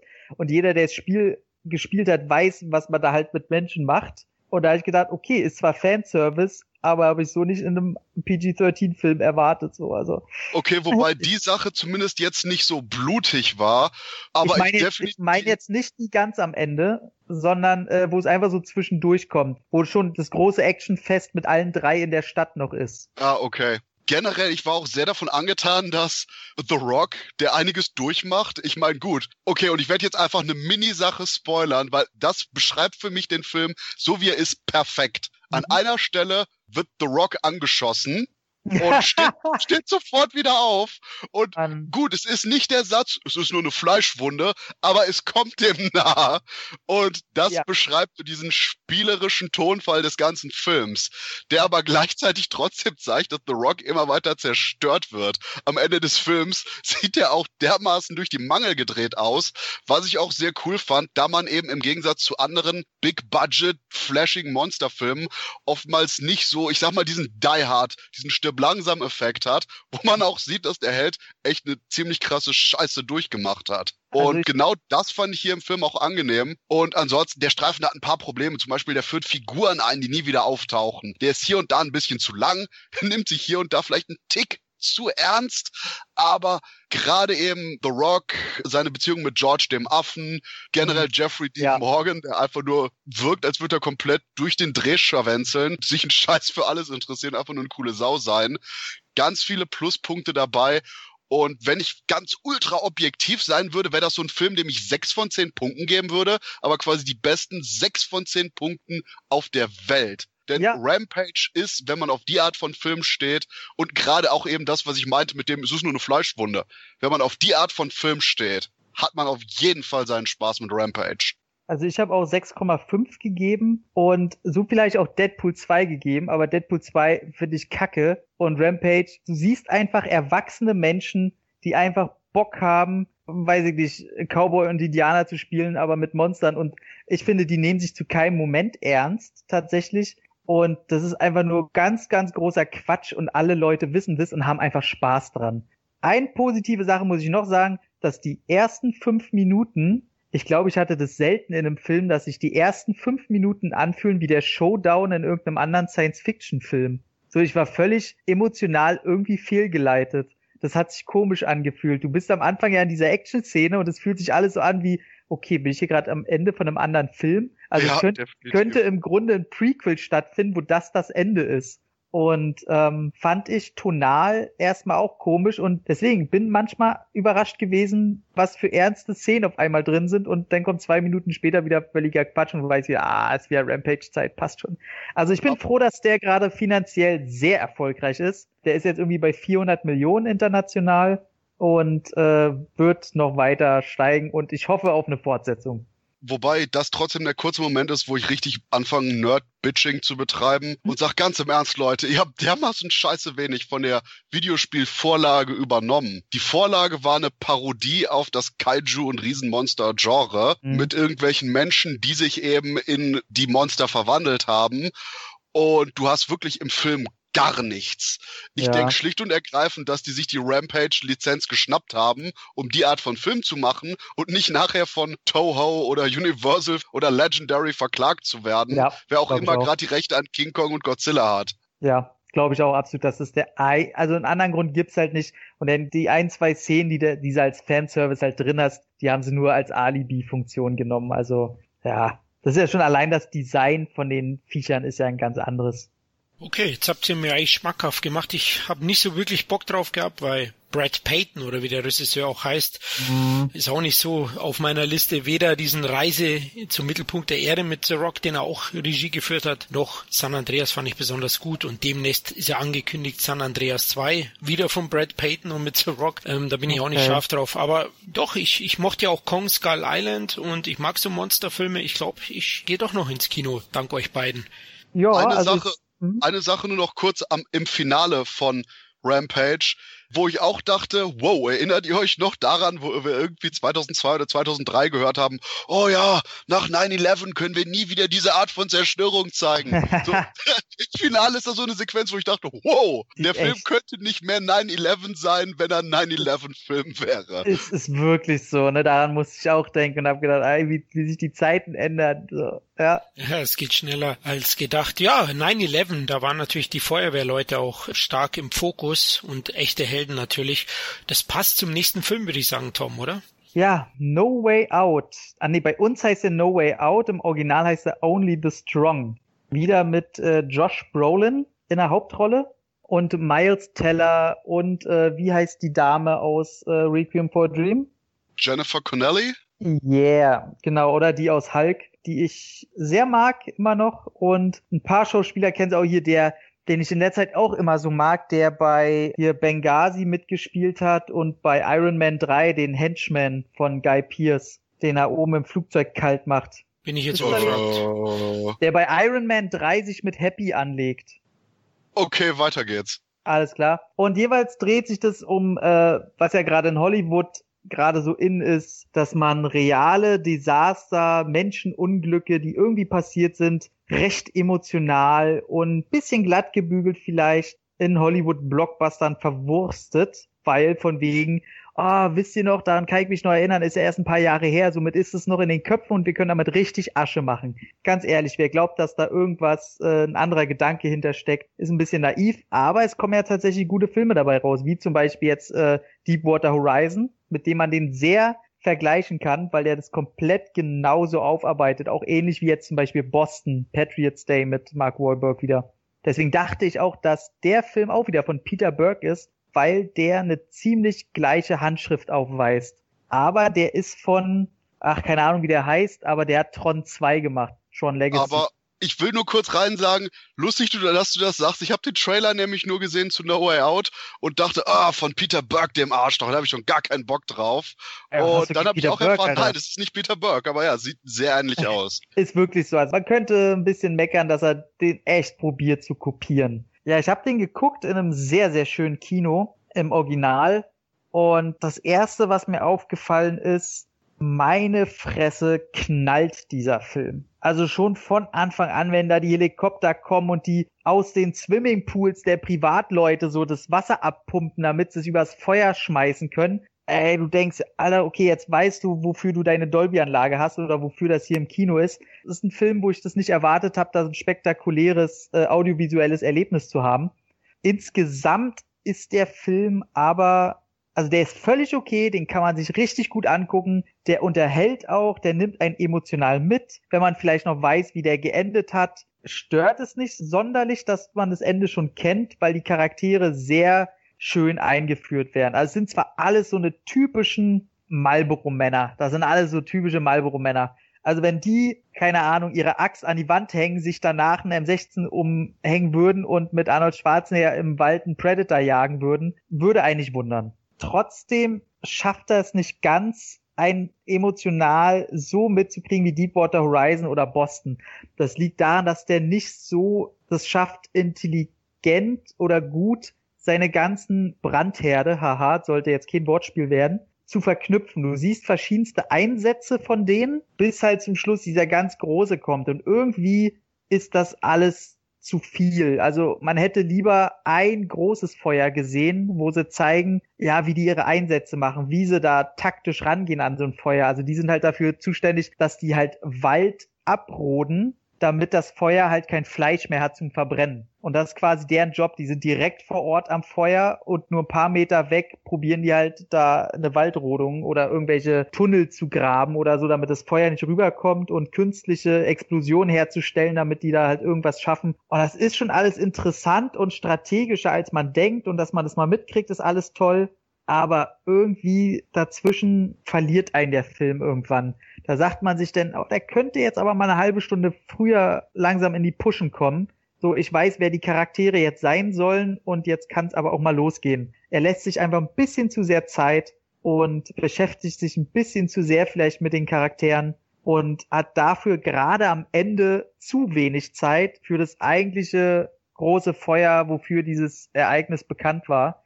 Und trotzdem muss man aber sagen, dass es so ein typischer, richtig guter 7 von 10. Guckt man sich am Sonntagnachmittag an. Jeff Bridges ist auch dabei. Kann man wirklich mal machen. Soll aber jetzt nicht so ein Knallerding erwarten wie Deepwater Horizon oder Boston. Klingt aber auch gut auf jeden Fall. Der Regisseur heißt übrigens Joseph Kosinski, würde ich jetzt mhm. mal sagen. Ach, genau, genau, genau. Mhm. Genau, und der Film basiert auf dem GQ-Artikel von der Zeitschrift. Ja, es gibt halt, gibt halt noch kein, kein offizielles äh, Buch, glaube ich, von den Ereignissen und die mussten sich da, glaube ich, an, von diesen Artikel halt die Rechte sichern, ja. Ja, aber auf jeden Fall der Cast äh, verspricht schon einiges. Also Miles Teller ist ja auch dabei mhm. und ähm, ja, du hast ja gesagt, Bridges, dann Taylor Kitsch, den ich auch sehr, sehr gerne mag, Andy Oh, der hat, eine, der hat eine tolle Rolle, Taylor Kitsch da. Die mag ich sehr. Also wer sich auch generell dafür interessiert, mal zu sehen, wie so eine Gruppe funktioniert, wie die strategisch, also was die auch alles wissen müssen, was die kennen müssen, wie die da rangehen, wie ohne Mitleid die halt Neuankömmlinge da behandeln, weil die ja bestimmte Voraussetzungen haben müssen, der zeigt das schon alles, der bereitet es sehr realistisch auf, ohne dass es kitschig wirkt, ohne dass es zu heroisch wirkt, sondern das hat schon so einen guten Touch. Josh Brolin ist der klassische Alpha-Wolf, oder? Oder der Boss halt. Ja, ne? hm. Absolut. Also mit, da, mit der Fresse geht's ja nicht anders. Ja. ist halt wirklich so. Also wenn einer haarige Eier hat in der Truppe, dann er. Äh, okay. ich würde sagen, Ja, wir, Florian, ja, Ja, ich wusste ja. schon immer, verdammt. ich wollte vorhin schon sagen, weil du sagst Marlboro-Männer, heutzutage sind es ja eher Vapo-Männer, ne? Also heute Zigaretten rauchen. Zigarettenmänner. Ja, genau. Das kommt näher, glaube ich. Gut, kommen wir zum nächsten Film und den haben wir jetzt alle gesehen. Ein Netflix-Film, ne? Ist er wirklich von Netflix? Ist wahrscheinlich so eine Co-Produktion. Manhunt, der neue John Woo-Film. Und ich glaube, wir alle drei sind Woo-Fans, oder? War der nicht trotzdem nur eingekauft? Ja, der war eingekauft. Ähm, Wu-Fan? Äh, nee, würde ich mich nicht zuzählen. Nee. Okay. John Woo ist fucking awesome und Paycheck ist unterbewertet. Come at me.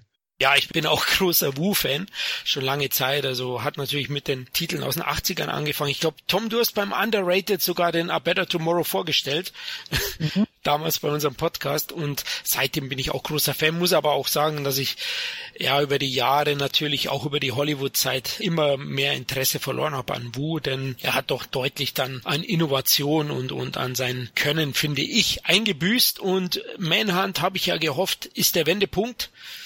Aber für mich ist es letztlich nicht der Wendepunkt. Also es ist ein okayer, ich würde mal sagen, sechs von zehn Actionfilm. Es ist die ja japanisch-chinesische Version von Auf der Flucht sozusagen. Ja, oder Red Corner mit Richard Gere auch, genau. Genau, in die Richtung geht's auf jeden Fall. Er ist optisch gut, auch wenn ich sagen muss, dieser Digital-Look, hm, jetzt werden auch schon Tauben digital eingesetzt. Ja, hm, hat mir nicht immer gefallen. Trotzdem hat der Film einige Stärken. Ich finde, die Schauspieler sind doch recht gut. Besonders gefallen hat mir der, mein Gott, ich kann den Namen eh nicht aussprechen. Ich sage jetzt mal, dieser japanische Captain, der hat für mich am stärksten gespielt. Also die Choreografie ist natürlich sehr, sehr gut. Der Film hat verschiedene Parteien dann, ist ja auch irgendwie ein Wirtschaftskrimi. Ähm, nebenher dann, also er packt schon einiges rein. Aber trotzdem springt für mich am Ende nicht so ganz der Funke rüber. Aber ich weiß, Christoph, bei dir hat's Boom gemacht. Ja, ich muss aber auch zugeben, wir hatten äh, an dem Filmabend, wo wir das gesehen hatten, vorher The Asian Connection gesehen, den Mike Tyson verprügelt Steven Seagal äh, Film. Oh, den hast du gesehen schon? Ja, ja. Und der Punkt ist schlicht und ergreifend, aber Steven Seagal ist nicht in dem Film. Mike Tyson gegen irgendeinen so komplett albernen Chinesen, ultrachinesischer Patriotismus, komplett silly shit. Und danach eben hier Manhunt und nein, ich sage nicht den total kaputten deutschen Titel. Wie war doch, der doch, noch? doch, doch, ich will, dass du ihn sagst. Notwehr, oder? Notwehr! Notwehr! Weil auch der letzte Alki Hartz Vierer das nicht weiß, was Manhunt bedeuten könnte. Also ganz im Ernst, wer auch immer für die Übersetzung verantwortlich ist, bitte, bitte einfach nur anderen Job wählen. Ey, der muss eine weiße Taube fressen. Ganz ehrlich, Netflix. gab's Die arme Netflix. Taube, Leute. Ey, dann soll er eine Tote von der Straße kratzen. Mir egal. Auf jeden Fall gab's es bei Netflix schon mal und ey, wenn die das jetzt so weiterführen, irgendwelche grenzdebilen deutschen Titel, das wäre für mich echt ein Grund, scheiß Netflix abzuwählen. Für wie dumm halten die uns, ey? Ja. So, genug gemeckert, Entschuldigung. Nee, nee, aber die Antwort ist sehr, sehr dumm. Wir sind alle sehr dumm, deswegen, also, ähm, Notwehr fand ich durchaus gut, aber der braucht ein bisschen, um in den Start zu kommen. Gerade auch in, ich sag mal so, die erste halbe Stunde, wo ich dachte so, hä, was passiert hier? Aber auch eben die verschiedenen Subplots, die der Film hat, immer weiter sich annähern und erst im Finale wirklich zusammenkommen. Du hast zum Beispiel am Anfang irgendwas mit zwei Killerinnen, wo du denkst, was? Dann hast du irgendwas von einem Typen, der auf der Flucht ist und dann quasi eine Manhunt passiert, wo du auch denkst, was? Was, was heißt denn Manhunt? Was bedeutet, ich kenne das Wort gar nicht. Notwehr. Ach Ja, ach so, okay. Okay. Und lustigerweise, äh, spoiler ich zu viel, wenn, wenn ich sage, der Film hat teilweise auch so Ansätze von Universal Soldier. Nö, ist okay. Ja, die Okay. hat er tatsächlich, ja. Und deswegen, du, du hast Heroic Bloodshed, du hast Drama zwischen zwei Killerinnen, du hast äh, die Jagd nach dem Verdächtigen, du hast Industriespionage, du hast Universal Soldier Programm, du hast noch weitere Verflechtungen irgendwie in den Ermittlungsräumen von den Typen, die jagen und bla. Es ist alles ziemlich viel, aber quasi so ab der Mitte kommt meiner Meinung nach der Film sehr gut zueinander. Die verschiedenen Elemente werden sehr gut miteinander verwoben und die Action ist endlich mal wieder gut inszeniert, übersichtlich, haut richtig rein, teilweise ein bisschen überzogen, wenn quasi von jetzt auf gleich so, oh hey, wir brauchen Unterstützung. So 30 Leute auf Motorrädern kommen angefahren. Aber ich sag mal so, für jemanden, der quasi diesen theatralischen, überzogenen John Woo-Stil mag, würde ich sagen, schaut ihn euch an und gebt dem Film so ein bisschen, bisschen Vorschuss. So die ersten, die ersten 30 Minuten, danach fängt er an, sich richtig zu entfalten. Ich war, wie gesagt, echt begeistert und denke, ja, der hat halt ein bisschen Startschwierigkeiten, bis Wu wieder in seine Heroic Bloodshed-Gänge kommt. Aber wenn er mal loslegt, fuck yeah. Nee, also ich kann da nicht, ich kann da nicht mehr so friedfertig mit Film sein. Ähm, ich muss auch sagen, umso länger ich über den Film nachdenke, umso mehr verzeih ich ihm und sage aber ganz klipp und klar, die erste Stunde ist ein großer Brocken Scheiße.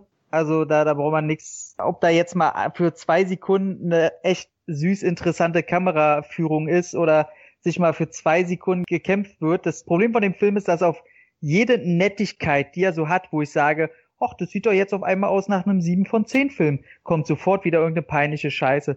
Die ganze Szene am Anfang mit den zwei Killerinnen, diese ganzen 10 Minuten hätte der Film komplett nicht gebraucht, die interessiert einfach nicht und dann schießen die da mit irgendwelchen Leuchtkugeln rum, du denkst, du bist in irgendwie Star Trek oder so ein Scheiß. Da ich gedacht, was, was soll das so? Ähm, und mein Hauptproblem mit dem Film ist, dass der Film so wirkt, wie als wäre er inszeniert von, von einem John Woo-Fan, der das aber nicht im Ansatz hinkriegt, John Woo zu sein.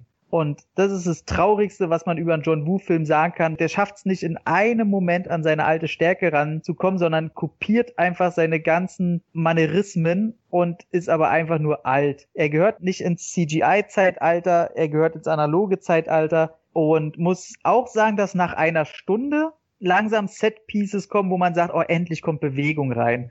Leider ist diese Jetski-Verfolgungsjagd ist einfach nur eine dreiste Kopie wieder von Face-Off, ist aber ein Face-Off einfach besser. Und dann gibt's eine, eine Hausschießerei, die nett ist, weil man sich einfach freut, dass endlich mal was passiert. Das hat aber so irgendwie Hard-Target-Anleihen. In Hard-Target ist es nur geiler. Und die ganze Zeit frage ich mich sowieso, was das mit den zwei Killerinnen auf sich hat, die beide null Schauspielern können, kein Charisma haben und mir einfach tierisch auf den Sack ging. Und ganz am Ende denkst du nur, okay, jetzt war ihm wohl alles egal, jetzt haut er mal richtig auf die Kacke. Wäre der ganze Film gewesen wie die letzten 20 Minuten, ey, wäre ich ihm nicht mal sauer gewesen. Hätte ich gedacht, okay, zieh halt vom Leder, ist okay. Aber dass das denn noch noch weniger zu dem Ganzen davor passt, der Film ist für mich eine einzige Soße. Und äh, weiß ich nicht. Das ist irgendwie gar nichts. Das ist so ähm, 5,5 von 10. Kurzer Fun Fact, quasi die äh, Pfannkuchengesichtige Killerin ist die Tochter von John Woo. Ey, das erklärt so einiges, weil ich habe mich gefragt, das ist eine Killerin, die mega fit sein muss und ganz ehrlich, das klingt mega miese Kacke, aber die ist halt ein bisschen zu chubby um so eine überzeugte Auftragskillerin zu sein. Und dann kann die auch null Schauspielern. Das hat sowas von der Pate 3, dass da diese Mädel engagiert wurde, nur weil es die Tochter irgendwie vom Regisseur war oder Cousine oder was weiß ich. Das erklärt so einiges. Die kann nämlich so richtig nichts.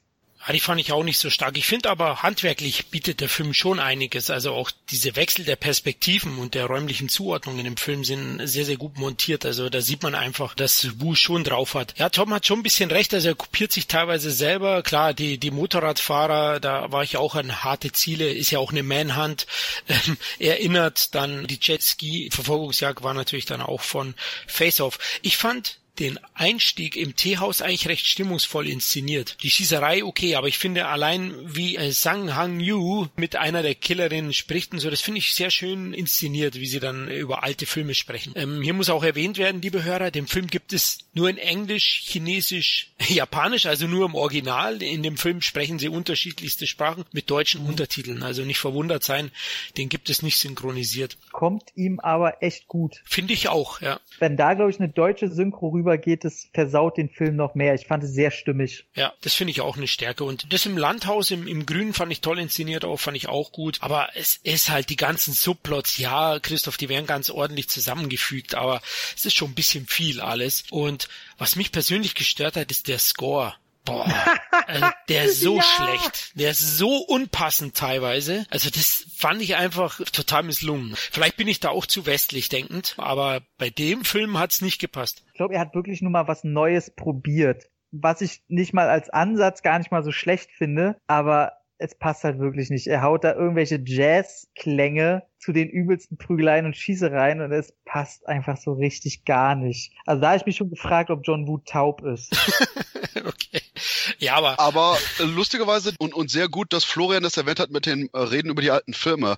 Das war auch was, wo ich jetzt wieder mal einfällt, was ich den ganzen Film über gespürt habe, weil der, der konsequent extrem melancholisch wirkt. Du hast unseren Protagonisten, der irgendwie jetzt erst äh, merkt, dass er quasi sein Leben für wirkliche Arschlöcher die letzte Zeit aufgebraucht hat. Du hast die beiden Killerinnen, die immer hin und her sind, ob sie jetzt ihr Leben weiterführen sollen, so oder nicht, wo quasi die hübschere von beiden immer mehr da raus will und hier Buttergesicht äh, John Wu Tochter immer eher dafür ist und alle alle gezwungen sind, eben in diesem Leben weiterzumachen und immer diese konsequente ja, Melancholik da mitschwimmt und auch bei der weiteren Frau, die nachher in dem Landhaus zum Teil der Handlung wird, die quasi auch ihre eigene tragische Vergangenheit hat und ebenfalls da ihren verschenkten Möglichkeiten nachhängt wegen dem, was passiert ist und das, was sie nachher immer noch begleitet. Und ich fand gerade da, dass das Ganze eben, auch wie ihr schon sagt, teilweise eben wie ein Best-of von Wu wirkt. Du hast die Action-Szenen, die teilweise recycelt wirken, aber immer noch gut gemacht sind.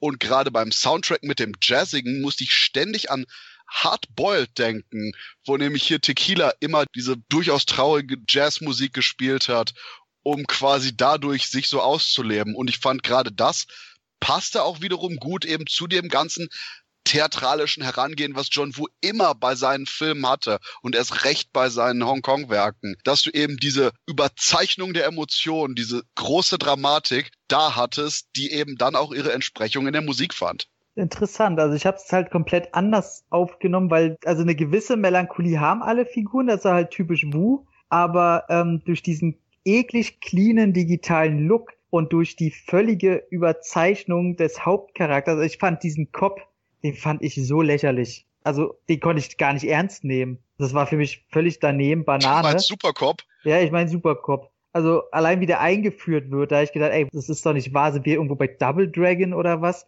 Also, das fand ich ja so peinlich.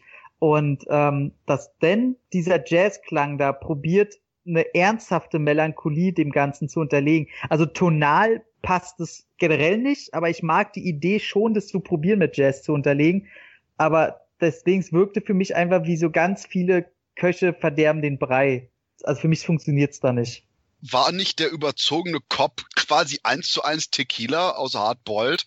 Du hattest genau die gleiche cocky Attitude, du hattest genau den gleichen quasi Meisterschützen dabei, der sich auch sonst mit von niemandem einschüchtern lässt, egal wie viele Kanonen auf ihn gerichtet sind.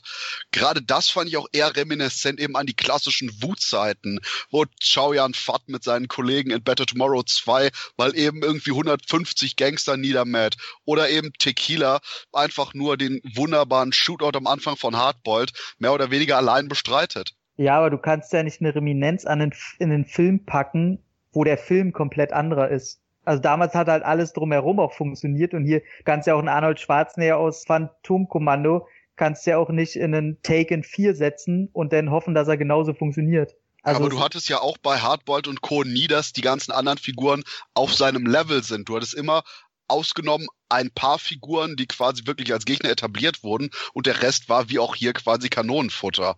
Und genau das gleiche hat man eben bei Manhunt vielleicht ist echt ein großer Teil davon, dass das, wie du schon sagst, durch die Digitaloptik anders wirkt, zu glatt wirkt vielleicht und da ein bisschen von der Erdung einfach aus der Inszenierung rausnimmt. Aber von den Figuren her hast du genau das gleiche Personal hier, was ansonsten bei den klassischen 80s-Werken von Wu auch mitgeschrieben Ja, aber da ist halt das Problem, was du halt schon sagst. Damals waren halt die 80s und damals war es halt up to date.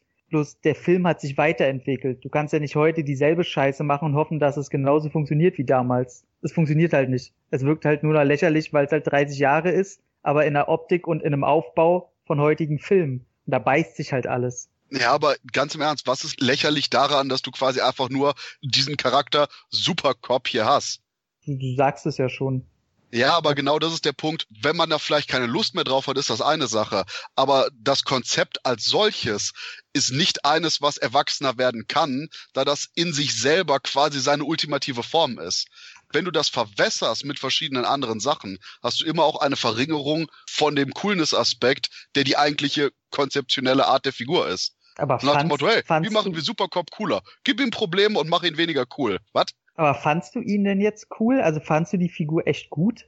Mir gefiel's, dass er quasi, wenn überhaupt, von allen Charakteren derjenige war, der am meisten durch die Story geleitet hat. Er hat die Ermittlungen vorangetrieben und er war es auch im Endeffekt, der quasi wirklich dazu mitgeholfen hat, dass hier die Manhunt nicht nur funktionierte, sondern quasi auch eben das Ganze nicht zu einem reinen Racheteil wurde, sondern, ah, okay, wie sage ich das jetzt ohne zu spoilern? Äh, dass quasi in der zweiten Hälfte mehr als nur die Jagd nach dem Täter im Vordergrund war. Ich fand gerade eben der Supercop war als solcher ein absolut klassischer John Woo-Protagonist, der eben angenehm nicht irgendeinen pseudo-verwässerter Larifari ist, wie man den aus heutigen pseudo-ernsten Filmen kennt, sondern eben klassische Wukost war. Gerade in Aspekten wie dem hier fand ich war Manhunt eine Rückbesinnung auf die Heroic Bloodshed-Filme der 80er Jahre. Ich glaube, da würden wir jetzt ewig rumdiskutieren, weil ich du hast jetzt so viele Punkte genannt, wo ich gleich wieder reingrätschen wollte und mit dir gerne diskutieren wollte, aber da sind wir morgen noch nicht fertig. Für mich war es peinlich und der Film sehr schlechtes Mittelmaß. Aber äh, ja, John Woo, ich sag mal, wer sich für Action interessiert, sollte allein aus, aus Grundinteresse sowieso reingucken ich glaube, ein besseres Fazit kann man dazu nicht geben. Genau, und ich habe ja auch erwähnt, mir hat er eigentlich auch gefallen. Der Fukuyama heißt, glaube ich, der Schauspieler von dem Supercop. Also ich habe mit dem auch meinen Spaß gehabt. Ja, Manhunt ist ja letztlich sogar eine Neuverfilmung nur von einem bekannten Roman. 1976 wurde der das erste Mal verfilmt und jetzt kam eben Boos Remake sozusagen oder Neuadaption. Gut, dann würde ich sagen, sind wir durch. Habt ihr noch was zuletzt Gesehenes, was ihr ganz kurz ansprechen wollt? Christoph? Ah, okay. Tom, ich wollte dir eigentlich den Vortritt lassen. äh, ich muss mal kurz durchgucken. Ich hatte noch, ja, Nicolas Cage hatte ich mir mal angetan, kurz äh, tödliches Verlangen. Ah, brauchen wir nichts zu sagen, großer Dreck. Kritik hatte ich ja schon geschrieben, aber manche lesen sich ja die Kritik nicht durch, sondern hören nur uh, You Were Never Really Here, der bei uns uh, A Beautiful Day heißt. Könnte man erstmal wieder meckern, warum der bei uns jetzt wieder anders Englisch heißt. Wer den Film allerdings gesehen hat, ich muss da schon zugeben, okay, der Titel geht auch klar. Ist ja quasi wieder so ein ein Mann nimmt Rache oder will jemanden retten und einer gegen alle. Und wer jetzt glaubt, dass da sowas wie Equalizer rausgeworden ist, äh, mit Joaquin Phoenix in der Hauptrolle, der liegt falsch, denn die Regisseurin ist keine andere als die Dame, die We Need to Talk About Kevin inszeniert hat. Und wer den Film kennt, der weiß, die Frau packt einen an den Eiern und fang erst gar nicht damit an, Hoffnung zu haben. Dann bist du schon völlig fehl am Platz. Und es ist eher Indie behaftet, sehr, sehr realistisch, sehr am Boden geblieben, sehr, sehr nah an den Figuren und deren Emotionshaushalt. Und Joaquin Phoenix ist eine Figur, die lebt eigentlich gar nicht mehr. Aber anders, jetzt hast du einen anderen Film, wie jetzt, ich will nochmal Equalizer ranziehen, da hast du natürlich immer, jetzt hat er endlich einen Grund weiterzumachen, damit er wieder einen Sinn in seinem Leben findet. Und seine Rolle ist einfach die, er befreit Kinder von Entführern oder so Pornoringen und so und bringt die wieder zurück. Aber er hat dabei jetzt auch kein gutes Gefühl. Also er macht es einfach, weil er es gut kann. Und für ihn ist da, gibt's da jetzt irgendwie keine Hiobsbotschaft, dass er sagt, oh, er, er wächst jetzt wieder über sich hinaus. Also man braucht da jetzt nicht hoffen, dass er als besserer Mensch aus der Geschichte hinausgeht. Und äh, ein Fall wird dann halt ein bisschen schwieriger als äh, die davor. Und zum ersten Mal hat er ein paar Probleme. Und ja, trotzdem schnappt er sich seine Hauptwaffe, den Hammer, und geht halt rein und macht die Leute fertig. Allerdings, die reinen Gewaltausbrüche sieht man in dem Film fast gar nicht. Und auch die Auflösung des Ganzen. Man braucht hier kein Showdown erwarten, man braucht hier kein Handgemenge erwarten, kein Action-Set-Piece. Das Ding ist ein reines, emotionales Drama, die die Action eher als Angelpunkt dafür nimmt, wie hoffnungslos dieser Charakter einfach ist und der Vergleich zu Taxi Driver, der dauernd aufkommt, ist auch nicht zu weit hergeholt. Ich würde sogar nur sagen, mit noch weniger Hoffnung. Also ist schon, wenn man mal wieder so ein bisschen schlechtere Laune haben will, melancholisch werden will, dann guckt dir den Film an. Ja, das wäre so mein Fazit. ein Film wie mein Kontoauszug. Fantastisch. Sehr gut. Hast du jetzt noch einen, weil denn ansonsten würde ich zu meinem letzten kommen.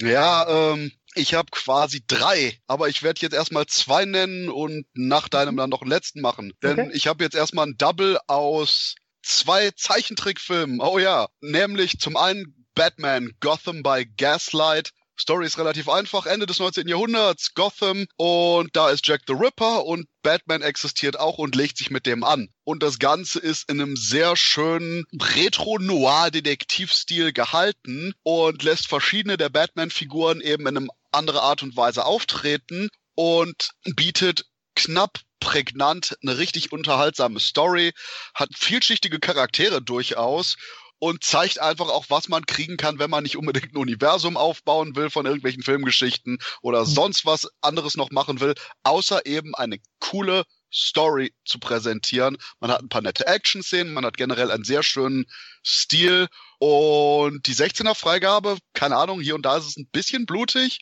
aber ich muss zugeben, ich hatte mehr erwartet, weil es auch im Original ein R-rated Film ist. Aber alle, die generell die Idee Batman gegen Jack the Ripper interessant finden, unbedingt Batman Gotham by Gaslight anschauen. Und wie ist, äh, wie ist denn der, der Zeichenstil? Weil das ist immer mein Problem der, der animierten Filme, die jetzt so rauskommen, dass die Story immer wahnsinnig interessant ist und da die sich immer um sehr viel Abwechslung bemüht sind, wie jetzt sieht man ja auch an der Story, die du ihm wiedergegeben hast. Aber jedes Mal ist mir immer der Zeichenstil viel zu einfach gehalten und auch die Bewegungsabläufe immer nicht so flüssig, wie ich mir das eigentlich wünsche von einem etwas größeren animierten Titel. Also was flüssige Bewegungsabläufe angeht, hast du Batman Under the Red Hood gesehen? Oh, ist wahrscheinlich, her. was Action und Bewegungsabläufe angeht, einer von den besten Filmen. Cool. Ansonsten, es geht, ich würde sagen, auf der Mitte. Es ist mhm. relativ einfach gehalten, aber man hat sehr viel von der gotischen Architektur. Man hat viele Schwarzflächen, in denen sich irgendwie der Killer verstecken kann und so. Ich würde es in eine etwas, etwas aufwendigere Variante von Batman The Animated Series aus den 90ern beschreiben. Vom mhm. Stil her. Okay. Und wer einen ebenfalls R-rated Cartoon aus dem DC-Universum sehen will, der richtig zulangt, bitte schaut Suicide Squad Hell to Pay. Nicht nur, dass quasi Suicide Squad Hell to Pay von der Story und den Figuren so unglaublich viel besser ist als der Realfilm und auch eine wirklich durchaus teilweise bedrückende Story über die Sterblichkeit, über die Art und Weise, wie jemand abtreten will und quasi die Hoffnung darüber ist, was man hinterlässt, wenn man stirbt sondern auch noch, weil Suicide Squad Hell to Pay nicht nur diese Themen durchaus interessant verarbeitet mit ein paar coolen Action-Szenen, sondern auch gar keine Probleme hat, irgendjemanden über die Klinge zu schicken. Innerhalb der ersten fünf bis zehn Minuten hat man schon Action-Szenen, wo man Shootouts hat, wo Leute so durchsiebt werden, wie Ed 209 bei Robocop einen erschießt. Du hast einen Kopfplatzer, der Scanners Konkurrenz macht. Gut, wir sind immer noch Zeichentrick, aber heilige Scheiße. Und das gibt so ein bisschen die Spielrichtung des Films vor, wo wirklich eigentlich jeder konsequent an der Grenze zum Jenseits steht. Okay, zugegeben, bis auf Harlequin, weil wir wissen alle, sie wird nicht sterben. Spoiler-Alarm, aber wie gesagt, abgesehen von dem Fan-Favorite hier, haben wir konsequent diese Frage, wer wird überleben, was passiert und wer quasi das Konzept Suicide Squad mag, aber wirklich mit dem Realfilm nicht warm geworden ist, unbedingt Suicide Squad Hell to Pay kaufen. Lege ich mindestens eine Hand für ins Feuer, wenn nicht zwei. Richtig cooler, kurz knackiger Film, der ebenfalls zeigt, was man für eine interessante Superhelden-Story nicht nur mit einem R-Rating machen kann, sondern auch schlicht und ergreifend mit intensiven Figuren und einem Film, der verdammt nochmal nach 80 Minuten aus ist, ohne die Zwei-Stunden-Marke zu durchbrechen mit Nonsens. Mhm. Ja, das ist auch immer mein Problem in letzter Zeit. So, wann ist es eigentlich in geworden, dass jeder verkackte Film zwei Stunden gehen muss? Transformers. Ja, ne? Also es ist wirklich die schlimmste Seuche, die die Kinolandschaft zurzeit beherbergt. Neben Transformers. Und bei mir ist der letzte Eintrag Hereditary. Ein Horrorfilm. Horror ist bei mir in letzter Zeit wirklich so ein bisschen ein zwiespältiges Vergnügen, weil früher mein Lieblingsgenre, mittlerweile kommt da halt nur noch Kotze. Liegt zum einen an Blumhouse Production, die ich ja eigentlich mag, weil die erinnern mich so ein bisschen an so eine 80er Jahre Schmiede, die einfach für die Teenies von heute ein Horror-Ding nach dem anderen rausboxen. Dass da jetzt mal auch gute Sachen bei sind, will ich gar nicht abstreiten, aber alles in allem ist es halt runtergekurbelte, mittelmäßige Horrorsoße für Teenies. Was völlig okay ist, was seinen Markt bedient und ich deswegen gar nicht so richtig böse bin. Aber für mich als mittlerweile über 30-jährigen Menschen ist da immer nie was bei, wo ich ein Aha-Erlebnis habe. Aber zum Glück gibt es ja A24. Die haben sich nämlich in den letzten Jahren auf die Kappe geschrieben, Horror und Grusel für Erwachsene zu machen. Und da kommt jetzt auch Hereditary her. Und der Film, ey, ich weiß gar nicht, an dem muss man rangehen, ohne am besten noch nicht mal den Trailer sehen, weil da schon zehn drinne sind, die einen, wenn man den nicht gesehen hat, einfach wegknallen. Es geht darum, dass eine Oma gestorben ist und Gabriel Byrne zusammen mit, wie heißt die Dame? Da muss ich jetzt kurz mal nachgucken, weil die spielt sich nämlich richtig so sehr die Seele aus dem Leib, dass ich da sogar sage, dass es da eine möglicherweise Oscar-Nominierung geben könnte. Gib mal ja hier. So, jetzt klicke ich da kurz drauf, da müsst ihr mal kurz durch. Und das ist, neben Gabriel Byrne spielt Tony Collette. Und die beiden sind dann natürlich äh, so ein bisschen down, weil von ihr halt die Mutter gestorben ist. Und die haben auch noch zwei Kinder, also einen Teenager-Sohn und eine, ich glaube, zwölfjährige Tochter, die so ein bisschen ich weiß gar nicht, welche Krankheit die hat, die wirkt so ein bisschen, als hätte sie so Down-Syndrom. So wirkt sie. Und ich sag gar nichts über den Film, aber ich sag mal, da passieren dann halt ein paar Gruselsachen, aber ohne jetzt in diese Conjuring-Richtung zu gehen oder so, sondern das hat sowas, stellt euch vor, David Lynch meets Silent Hill. Also da kommen Sachen, die sind einfach gruselig, weil du sie null einordnen kannst. Nicht wie von wegen irgendwie, ah, du siehst einen Geist und du weißt, das ist schon gruselig, weil es gruselig aussieht. Aber ich sage einfach mal ein Beispiel, das eins von vielen und nullen Spoiler und verrät absolut gar nichts. Eigentlich passiert da gerade was Gruseliges und da wird in die Ecke geguckt und da steht einfach mal nackter alter Mann mit Brille im Schatten, der ihn eklig angrinst.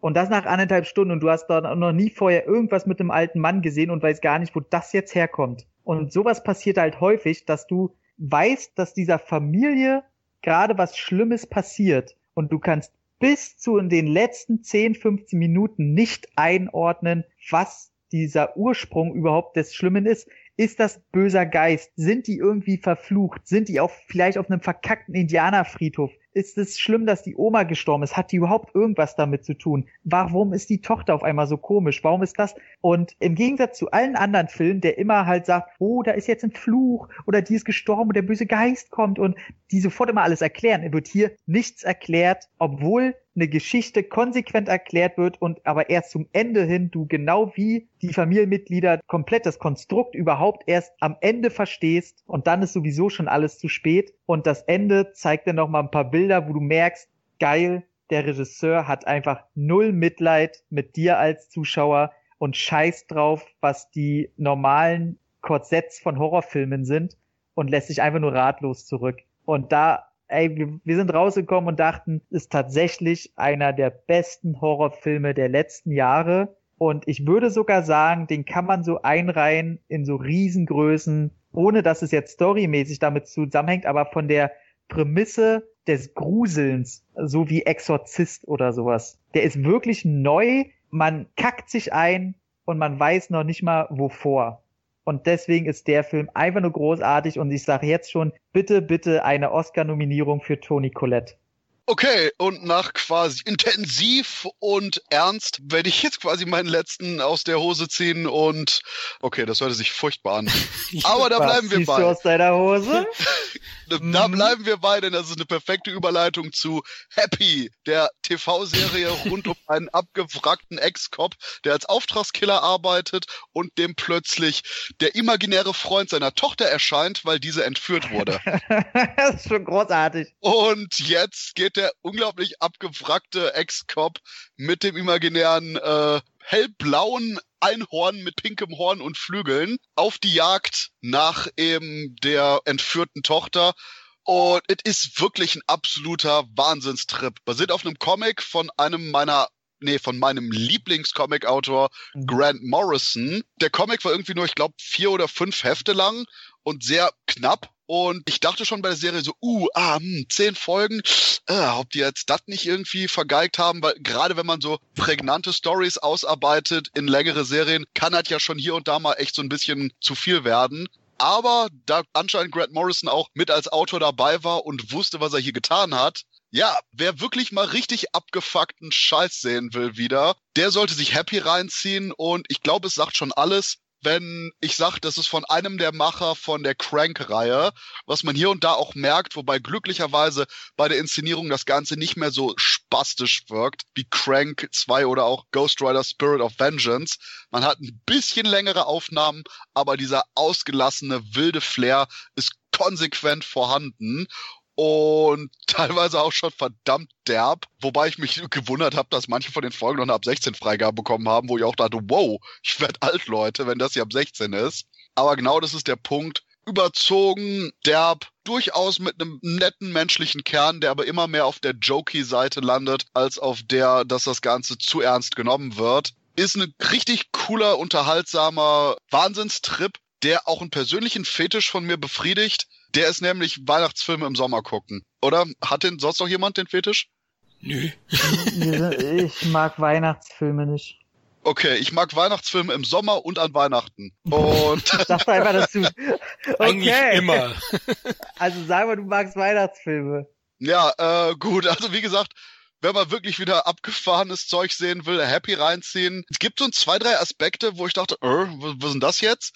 Die auch quasi anscheinend sehr heftig einfach nur als Einführung für die zweite Staffel dienen. Und wo ich jetzt gerade noch sage, ich bin mir nicht sicher, ob ich die scheiße finden soll oder wirklich als genau das zu viel, was ich befürchtet hatte, ansehe. Oder Staffel 2 macht da irgendwas Cooles draus und ich bin im Nachhinein okay damit. Deswegen hat hier und da so ein paar Problemchen. Jetzt, wenn man nur Staffel 1 für sich betrachtet. Aber so oder so, kurzweilige, verrückte Sache, die teilweise richtig derb wird. Und hey, richtig brutaler Ex-Cop, imaginärer Freund, massenweise Leichen, Verstümmelungen und Co.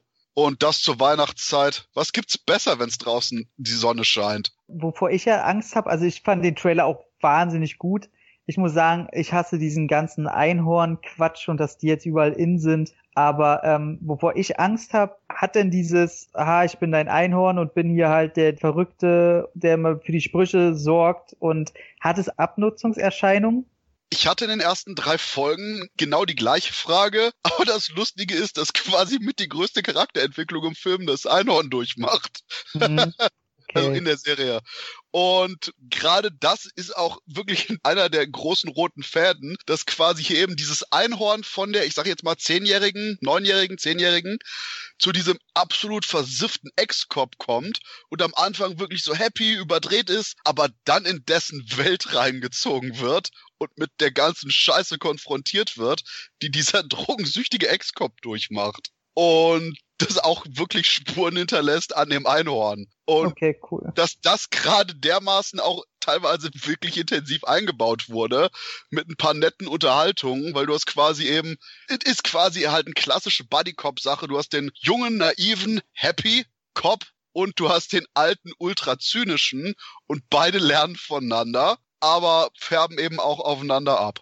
Okay. Ja, ist sowieso, ist sowieso auf der Liste, also von daher. Ja, bei mir auch auf der Watchlist, also wird auf jeden Fall geschaut. Ich habe nur noch einen Titel und dann würde ich abschließen für heute. Bei mir war die DVD-Premiere Hands of Stone angesagt. In dem Film geht's um den Boxer Roberto Duran aus Panama, eine Boxlegende, Hall of Fame in Amerika und ist praktisch ein Sportbox-Drama, ein Biopic über dessen Aufstieg, Niedergangs und wieder Comebacks. Also natürlich, das passiert fast in jedem Boxfilm so und so ist es auch hier.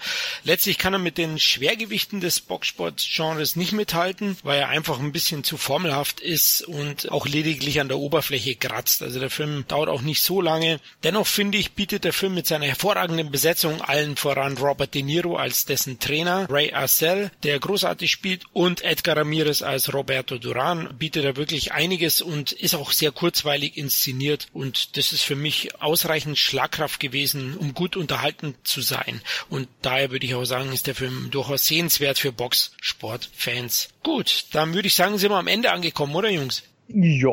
Ja, also ich kann eigentlich nur dabei sagen, also wir haben Rampage, wir haben, okay, Infinity War, wie wahrscheinlich alle Menschen auf der Welt. Und ja, am interessantesten würde ich echt sagen, sind jetzt die Tipps am Ende, weil ich höre viel zu wenig Leute reden über die coolen animierten DC-Filme. Ja, wir kennen auch nur einen hier im Cast. Oh. Aber ja, ist natürlich auch mal nett, diese kleineren Tipps zu geben. Also ich werde auch den Horrorfilm, den Tom erwähnt hat, auf jeden Fall auf dem Radar haben. Also der läuft ja noch gar nicht. Oder Tom, der startet erst noch. Uh, Hereditary glaube im Juni. Hm. Ja, also da werde ich auf jeden Fall auch mal schauen. Ich denke, es gibt genug zu schauen, aber liebe Hörer, genießt auch die Sonne natürlich. Abends könnt ihr dann ins Kino gehen oder euch einen ordentlichen Film in den Player legen. Ja, ihr wisst ja, wir freuen uns über Sternchen auf iTunes. Es ist schon länger keine Bewertung mehr gewesen. Wir würden uns freuen, wenn sich jemand erbarmt und uns bewertet. ihr könnt uns auch abhaten, wie ihr wollt. Hauptsache eine Bewertung, scheißegal wie. Ja, und ansonsten könnt ihr euch natürlich wieder rühren über Facebook, über Twitter, auf den Social Media Kanälen sind wir überall vertreten. Und ja, Patreon haben wir auch zu bieten, wisst ihr ja schon tausendmal erwähnt. Wenn ihr Bock habt auf ein bisschen Zusatzcontent, dann könnt ihr uns gerne da unterstützen. Wir würden uns freuen. Dann hoffentlich bis zum nächsten Mal. Macht's gut. Ciao. Tschö. Und immer dran denken, Weihnachtsfilme im Sommer gucken. Und Sommerfilme im Winter. Perfekt. Sin Entertainment Talk, der Podcast des Entertainment Blogs. Mehr Fan Talk über Filme und Serien.